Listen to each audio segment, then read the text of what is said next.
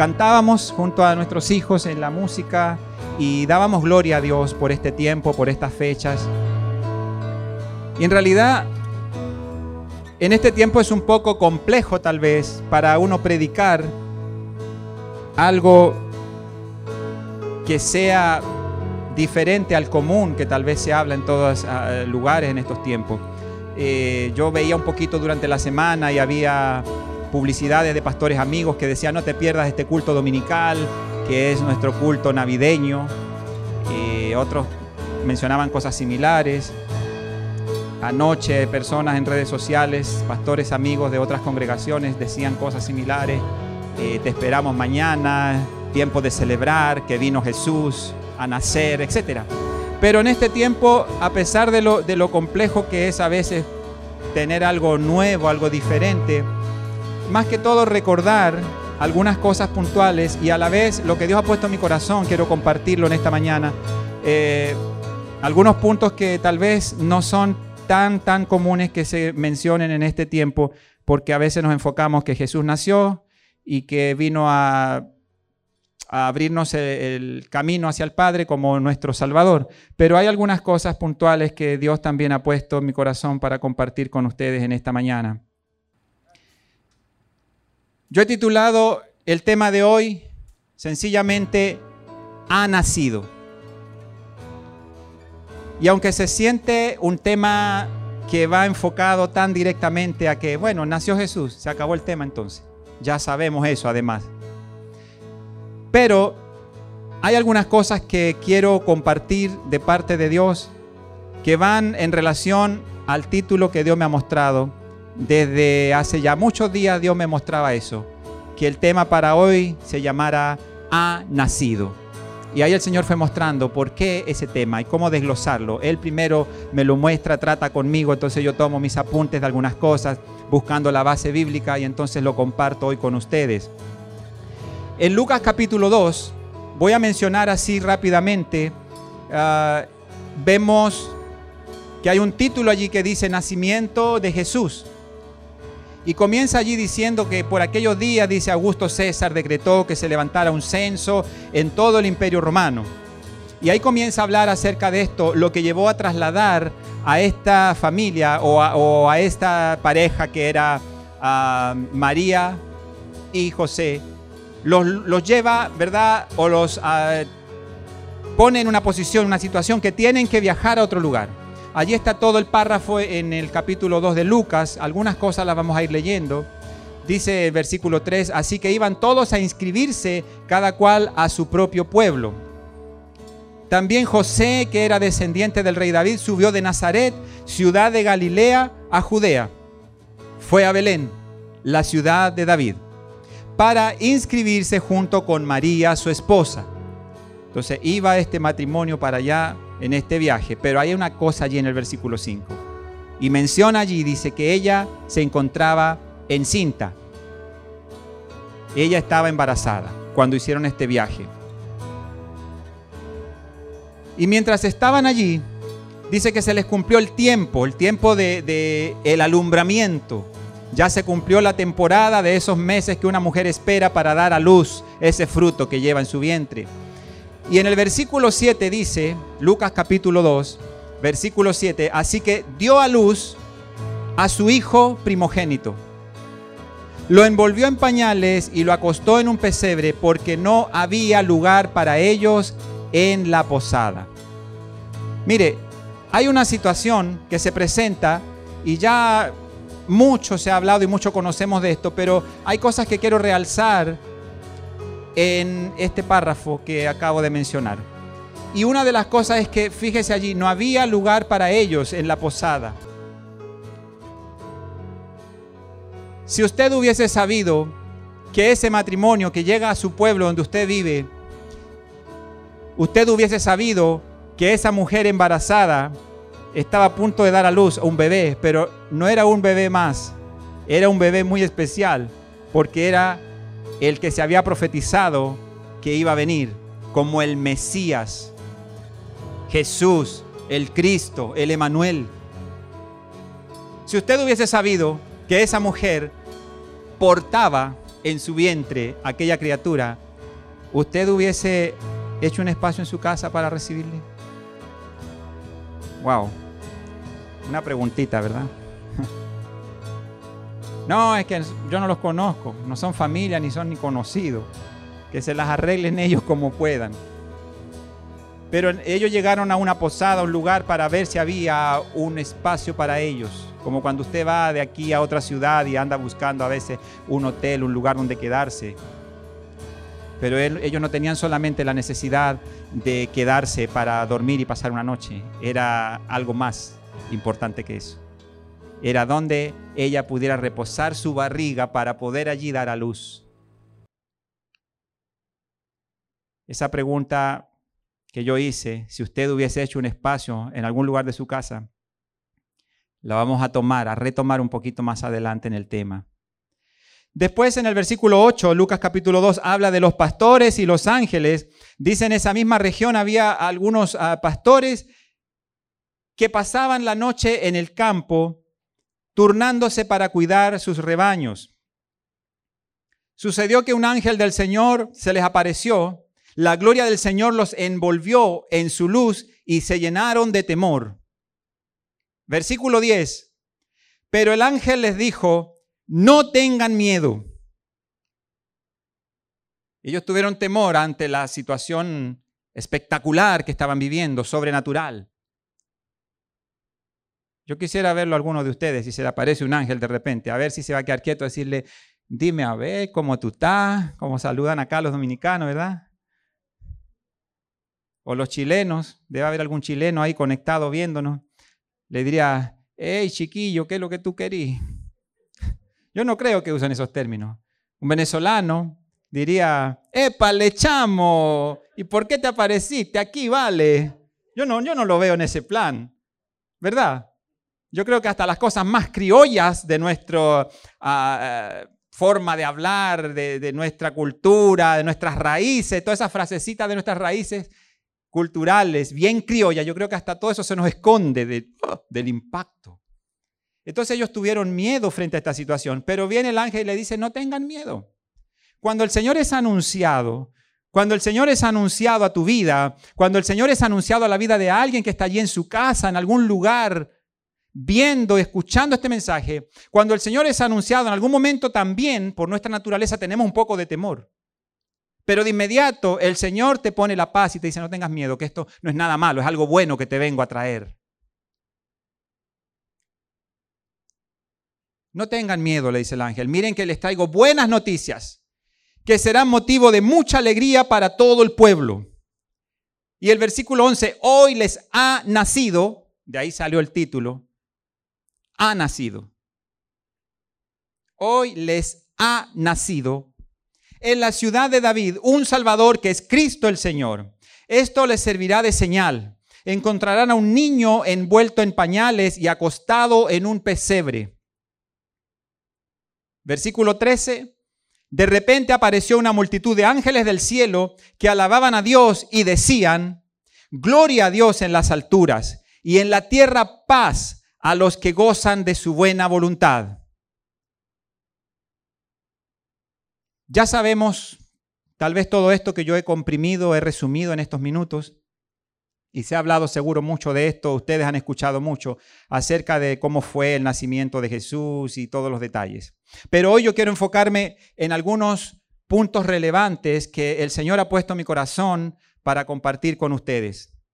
Porque cuando decimos ha nacido, automáticamente viene a nuestra memoria que nació Jesús. Sí, nació un niño, un niñito allí en un pesebre, no tenían espacio en, eh, en, un lugar de hospedaje sus papás y el niño pobrecito nació en un pesebre allí. Y esa es la escena cuando decimos que ha nacido, y justo en esta temporada mencionar eso. Ah, sí, van a hablar de que nació Jesús en un pesebre.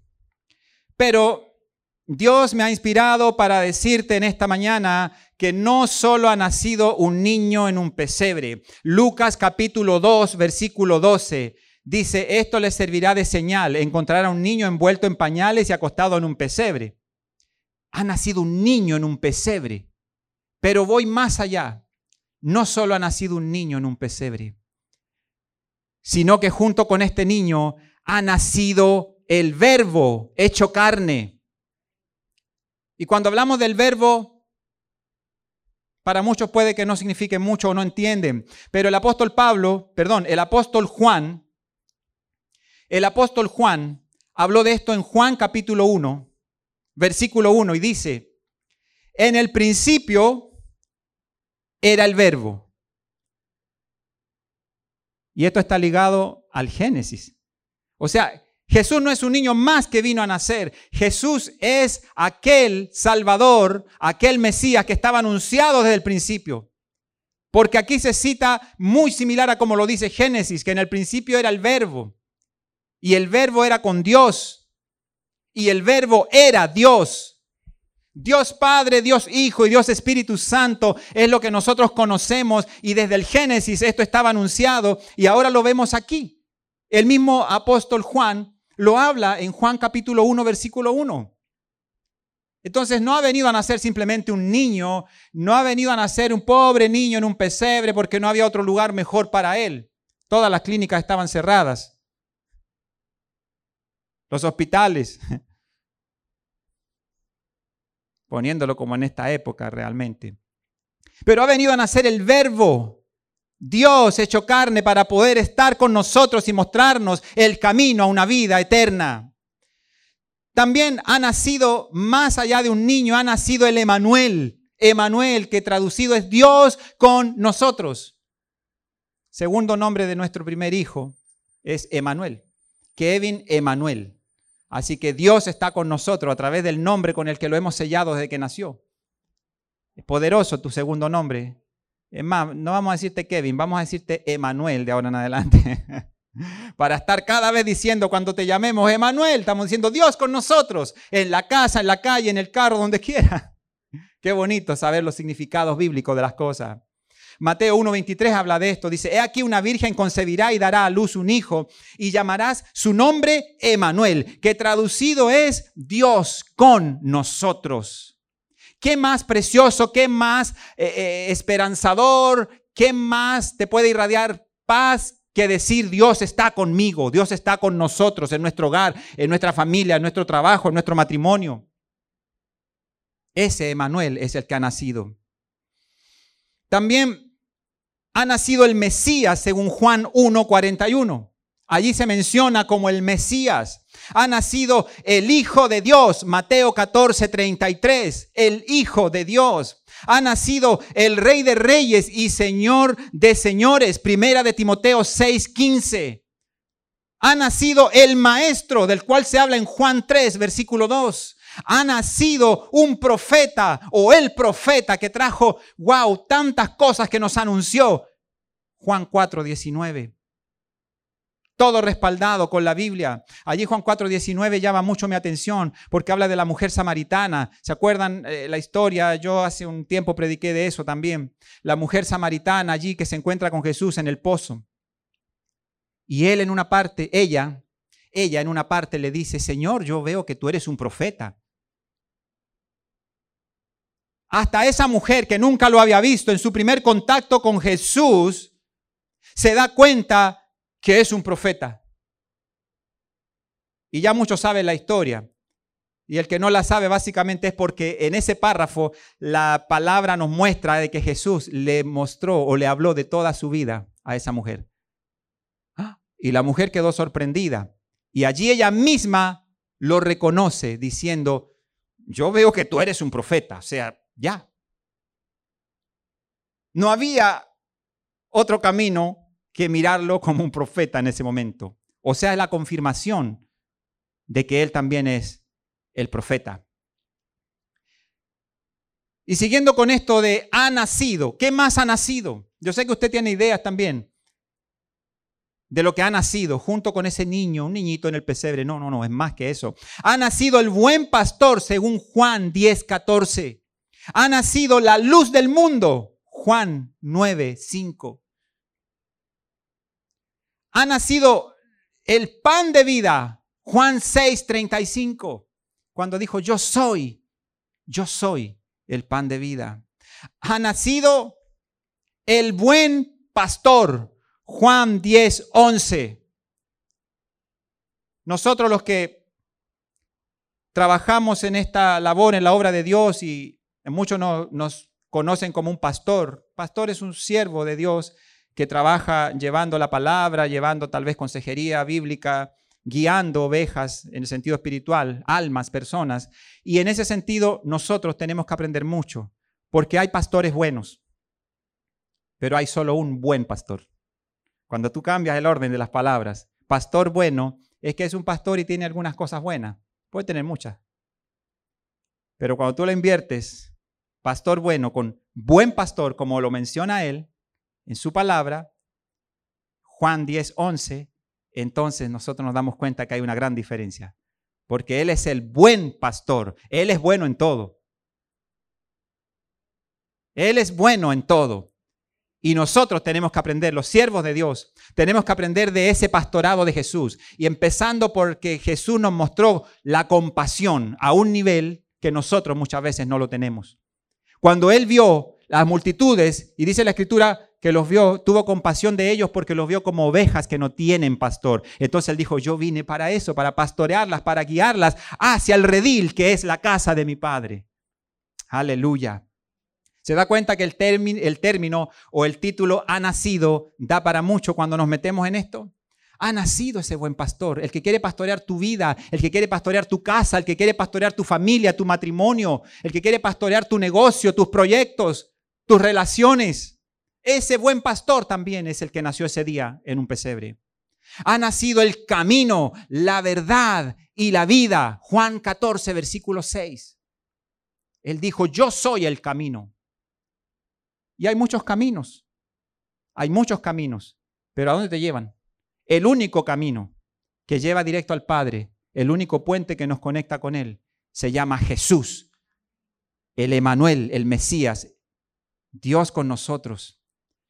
Ha nacido el camino, la verdad y la vida. Ha nacido el alfa y la omega, Apocalipsis 21, 6.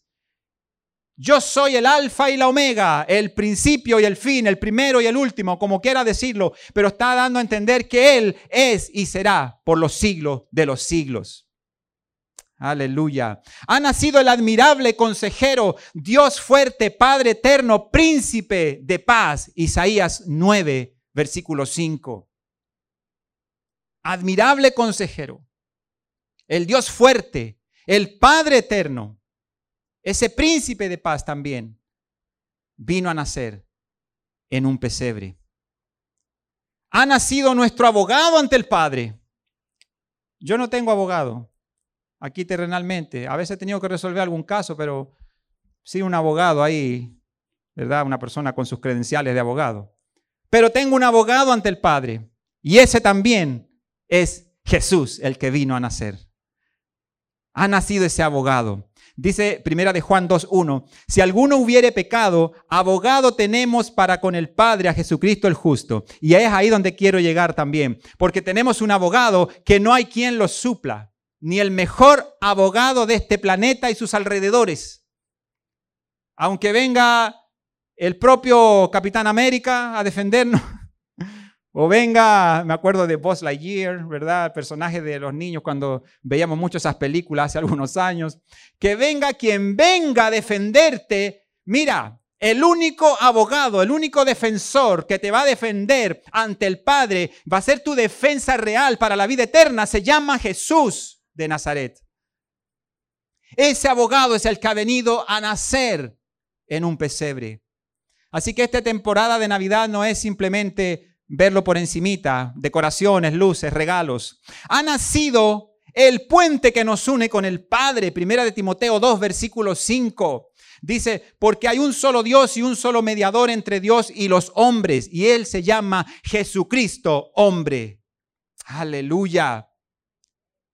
¿Sigo? ¿O lo dejamos hasta ahí? Porque ya nos dimos cuenta que no nació solamente, ah, sí, ha nacido un niño en el pesebre. No, hay mucho más que eso. Ahí recién la historia comienza con este famoso eh, bebé llamado Jesús. Y famoso no porque buscó la fama, sino porque su padre hizo que su fama se expandiera por todo rincón del planeta. Ha nacido nuestro descanso. Y esta palabra me gustó porque cuánto necesitamos eso. Entonces necesitas a Jesús. Si tú nos estás viendo en tu casa y estás cansado, esa misma persona que tiene su mano aquí atrás y está ahí, ¡ah! estoy cansado, ahí en el sofá está tirado allí, hermano, Dios te bendiga. Pero tu descanso no se llama vacaciones, tu descanso no se llama vamos para la playa, tu descanso no se llama me voy a tirar en mi camita, ay, ese colchoncito ahí. Tu descanso se llama Jesús. En Él hay verdadero descanso. Lo demás lo hacemos, descansamos, nuestro cuerpo, nuestro físico. Pero el descanso verdadero de todas las cosas se encuentra en Jesús. También ha nacido Él como descanso para nosotros. Mateo 11, 28 dice, venid a mí todos los que estáis trabajados y cargados, que yo, dice Jesús, los haré descansar. Dale gracias a Dios porque Él es tu descanso. Ha nacido nuestro sanador. Mateo 4, 23. Mateo capítulo 4, versículo 23 dice que también junto con Jesús vino lo que es la sanidad. Me gustan esos versículos cuando Jesús habla, eh, en su palabra menciona que recorría las aldeas y todos los pueblos y lugares y cruzaba a veces de, de un lado del río a la otra orilla, pero dice que hacía muchos milagros y sanaba, dice, a todos de todo tipo de enfermedad y dolencia. Así que junto con Jesús también vino a nacer el médico de los médicos, el doctor de doctores. Ha nacido también nuestro sanador. Y yo quiero detenerme en esta parte. Lucas 2, versículo 11 lo leíamos. Y decía, hoy les ha nacido en la ciudad de David un Salvador que es Cristo el Señor. Realmente lo más relevante de todo, porque aún así que dentro de su voluntad Él nos sane o no nos sane aquí, en esta vida, en nuestro cuerpo físico, aún así que Él no nos ayude a resolver un caso, porque, ah, Él es nuestro abogado, nuestro defensor, sí, pero mayormente en nuestros pecados se refiere a eso. Ante el Padre, él es nuestro abogado, en ese sentido principalmente. Pero a veces, como Él es nuestro ayudador también, nosotros, bueno, si no nos ayuda en un caso, mire, lo más relevante de todo es que el que ha nacido es un Salvador. Ha nacido en la ciudad de David un Salvador, que es Cristo el Señor. Y la última frase que quiero mencionar es que ha nacido también nuestra esperanza de gloria. Nuestra esperanza. Porque hay un mundo que hoy vive de diferentes maneras. Algunos viven con muchas comodidades y muchos bienes materiales. Y no está mal y no estamos en contra de eso. Dios quiere bendecir y prosperarnos en todas las áreas. Pero hay una parte inicial que Dios quiere que primero prospere nuestra alma, es decir, nuestra vida espiritual primero. ¿Y cómo prosperamos? Creciendo en el Señor, conociéndole más a Él a través de su palabra, teniendo intimidad con Él en oración, reuniéndonos como estamos aquí, congregándonos como familia, porque Él lo mandó. Y esto es algo que nos ayuda a nuestro crecimiento espiritual, a nuestra edificación espiritual. Esto nos ayuda para seguir alimentando nuestra fe y nuestra esperanza de gloria, que así también se le llama a Jesús. Colosenses 1:27 nos habla de eso. Dice a quienes Dios quiso dar a conocer las riquezas, pero mire, no son las riquezas que nosotros de una vez viene a nuestra mente, dar a conocer las riquezas de la gloria de este misterio entre los gentiles, que es, y aquí lo menciona, que es Cristo en vosotros la esperanza de gloria. Así que más allá de hablar y decir, bueno, ha nacido un niño, ha nacido Jesús. Y a veces incluso vamos un poco más allá y decimos, sí, ha nacido el Salvador. Excelente. Pero yo aquí hice un recuento de 22 cosas a las cuales le antepuse la frase ha nacido. Y no puse más por asunto de tiempo. Solo una, una reflexión rápida para que tomemos en cuenta lo que realmente ha nacido, lo que ha venido a nacer. Cuando recordamos, cuando el mundo entero en estas fechas está recordando aquel nacimiento, no todos toman en cuenta lo que realmente ha venido a nacer, porque ha nacido el verdadero amor, la verdadera esperanza. Ha venido a nacer el Mesías, el Dios con nosotros. Ha venido a nacer el príncipe de paz, el rey de reyes, el señor de señores, nuestro sanador, nuestro salvador. Ha venido a nacer todo lo que yo mencioné y más. Lo demás se lo dejo para que usted siga escudriñándolo. Pero eso es un pequeño resumen de lo que podemos decir. Eso es lo que realmente ha venido a nacer en este tiempo. No es esta temporada la fecha real, no importa, no vamos a discutir eso. Oiga, yo conozco a esta gente que celebra su cumpleaños en una fecha que no le corresponde. Pero no se hacen problema. Lo celebran igual. Mi suegra es una de ellas. Dice que lo que sale en su cédula no es la fecha real de cuando ella eh, nació. Esa es la fecha de cuando la fueron a inscribir. Y creo que algunos de mis padres, mis abuelos también tenían esa situación. Entonces no vamos a discutir de fechas. Lo importante es que el hecho de que todo el mundo celebre, al menos en una temporada del año, pero que se repita por más de dos mil años, es un acontecimiento que está comprobado. Ahora digámosle a todos, es una mentira, entonces déjense de hacer fiestas navideñas, déjense de, poner luces y cosas, porque eso recuerda que vino a nacer un niño que llamaron Jesús, pero eso no es real. Bueno, vaya a decirle a todo el mundo que dejen de hacer eso. A ver si logra frenar eso. Yo lo veo muy difícil. Como cuando han querido frenar la iglesia. La iglesia le pertenece al Señor. Y aunque hay mártires que han dado su vida por el Evangelio, no lo han podido detener ni podrán detenerlo, porque el dueño no es un hombre ni una institución humana. El dueño es el Señor. Así que con esta reflexión de hoy, quiero decir que si no tienes a Jesús como Señor y Salvador, Hoy te invito a abrir tu corazón a Él. Y a veces se dice esta frase y puede ser muy repetitiva, que celebramos y recordamos que en estos tiempos eh, ah, viene a nuestra memoria que nació Jesús en un pesebre y muchos dicen, hoy permite que nazca en tu corazón. Y aunque suene una frase tan repetida, pero es una frase real, porque eso es traer a Jesús a tu corazón. Y a mucha gente se le dice eso, pero al final los dejamos allí y no les damos a entender qué deben hacer, cuál es el próximo paso. Le damos una información, pero no le damos la pauta, el plan de acción. Ahora tienes que dar el siguiente paso. Entonces yo quiero no dejarte solo con esa frase de que necesitas a Jesús como Señor y Salvador, sino que quiero darte los pasos a seguir. Dice la palabra de Dios ahí en Romanos 10, versículos 9 y 10. Dice que si confesamos con nuestra boca que Jesús es el Señor y creyéremos en nuestro corazón que Dios le levantó de los muertos, dice, serás salvo. Normalmente cuando hacemos actividades evangelísticas usamos Romanos 10, versículos 9 y 10, porque es la clave de los pasos que debe dar una persona que quiere que Jesús venga a nacer en su vida. Es decir, abrirle el corazón a Jesús para que venga a reinar, tomar control de su vida como su Señor y su Salvador. Porque con el corazón, dice el versículo 10 de Romanos 10. Porque con el corazón se cree para justicia, pero con la boca se confiesa para salvación.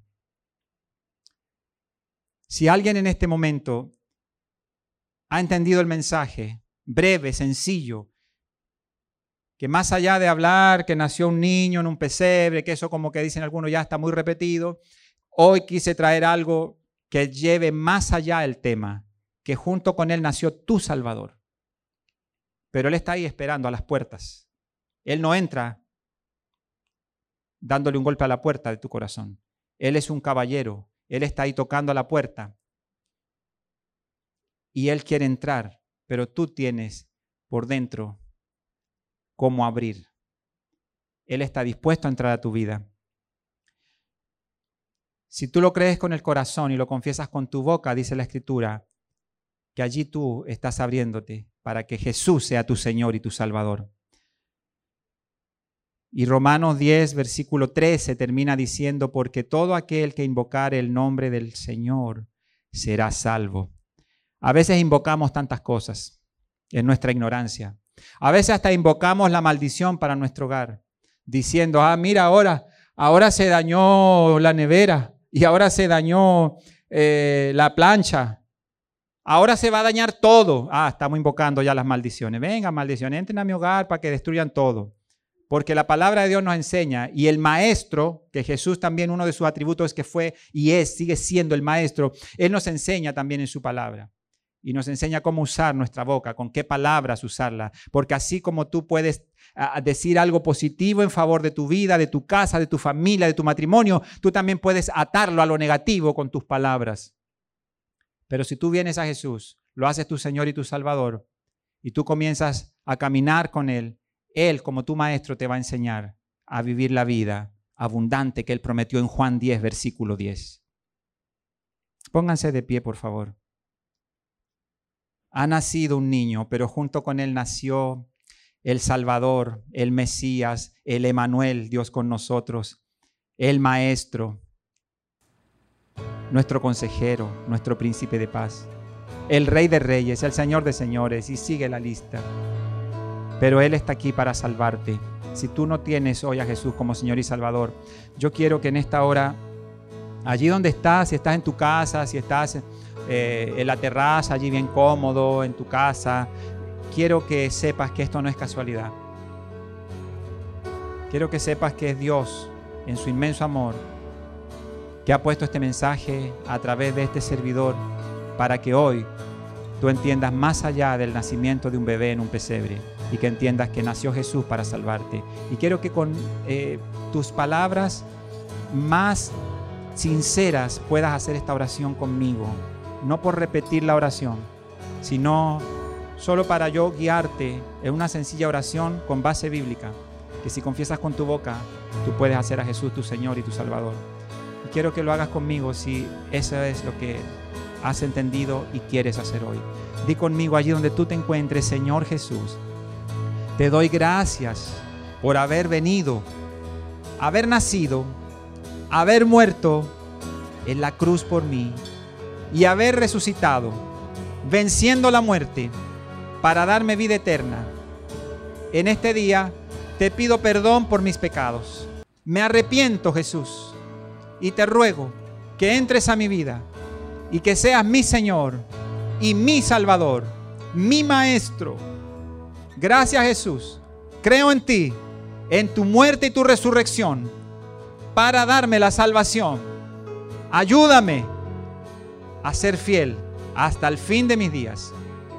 Gracias por tu Espíritu Santo, que es mi ayudador a partir de hoy. Gracias Jesús. Te amo Jesús. Inscribe mi nombre en el libro de la vida y ayúdame a caminar de la mano contigo. Gracias Jesús. Amén. Qué precioso, qué precioso. Dele gracias a Dios. Tómese un minutito ahí para que le dé gracias. De la manera que usted quiera. Alguien quería aplaudir, hágalo. Aplauda de gratitud. Dele un aplauso. El aplauso puede tener muchos sentidos. Si tu aplauso tiene gratitud, dale ese aplauso con fuerza al Señor. Si tú tienes una palabra, di una aleluya que quiere decir alabado sea el Señor. Di gloria a Dios en las alturas y paz en la tierra a los hombres de buena voluntad. Pero tenemos que movernos en fe y declarar estas cosas que son bíblicas y que nos traen los resultados que ya la palabra nos ha enseñado. Si tu amigo amiga, alguien allí en su casa, hizo esta oración de todo corazón y ha recibido a Jesús como Señor y Salvador, tú puedes escribirnos Tú puedes contactarnos. Podemos ayudarte dentro de lo que Dios nos permite ser una ayuda espiritual. Porque así como dijo Pedro y Juan cuando iban allí subiendo al templo a orar y se encuentran con una persona enferma allí, entonces eh, quería una limosna ese hombre, pero entonces ellos le dijeron, no tengo plata ni oro, pero lo que tengo te doy, porque lo que Dios nos ha dado es para compartirlo. Como este mensaje de hoy, compartir un mensaje de salvación, un mensaje de esperanza porque en Jesús también encontramos la verdadera esperanza para nuestras vidas. Gloria a Dios. Gracias Señor, gracias. Te damos muchas gracias Señor por este día. Gracias por tu palabra preciosa que nos alienta, nos guía, nos edifica. Gracias Señor. Gracias Señor. Dele gracias al Señor. Tómese unos segunditos ahí. Es precioso darle gracias, no siempre pedirle, Señor, ayúdame con esto, ayúdame con lo otro, pero hay momentos que hay que olvidarse de, pedir y hay que agradecer, porque más cosas hay por las cuales agradecer que por las que debemos pedir, creo yo. Gracias, Señor, Gracias Señor, porque a pesar de mis necesidades, Señor, hay una gran lista de beneficios y de bendiciones que yo recibo cada día de ti, Señor. Gracias por esta fecha que puedo tener paz, y no solo por estas fechas, sino por el resto del año también tú me garantizas paz, armonía en mi hogar, en mi familia. Gracias Señor. Gracias, gracias, gracias por haber permitido que en aquel humilde pesebre haya nacido el Salvador, haya nacido el que tiene todas esas y más cualidades de las que hoy hemos compartido de acuerdo a tu palabra. Gracias Señor. Gracias, gracias. De verdad hay mucha gratitud en mi corazón. No me queda más que decir gloria a Dios, gloria a Dios, gloria a Dios. A veces hago publicaciones en mis redes sociales, en el Facebook, eh, de algún trabajo que hice audiovisual, que es en el área que trabajo. Y casi siempre al final termino diciendo, después del punto final, de decir, hoy tuvimos un trabajo, tal cosa, y después punto, pero ese no es el punto final, porque es siempre un punto seguido. Y dice, gloria a Dios. Esa es mi forma de expresar, aún públicamente, porque las redes sociales las puede ver cualquiera en todo el mundo, y no me avergüenzo de dar un gloria a Dios. Ese es un grito para mí ahí en las redes sociales. Cuando escribo gloria a Dios es como decir, gloria a Dios por tu benevolencia, por tu favor.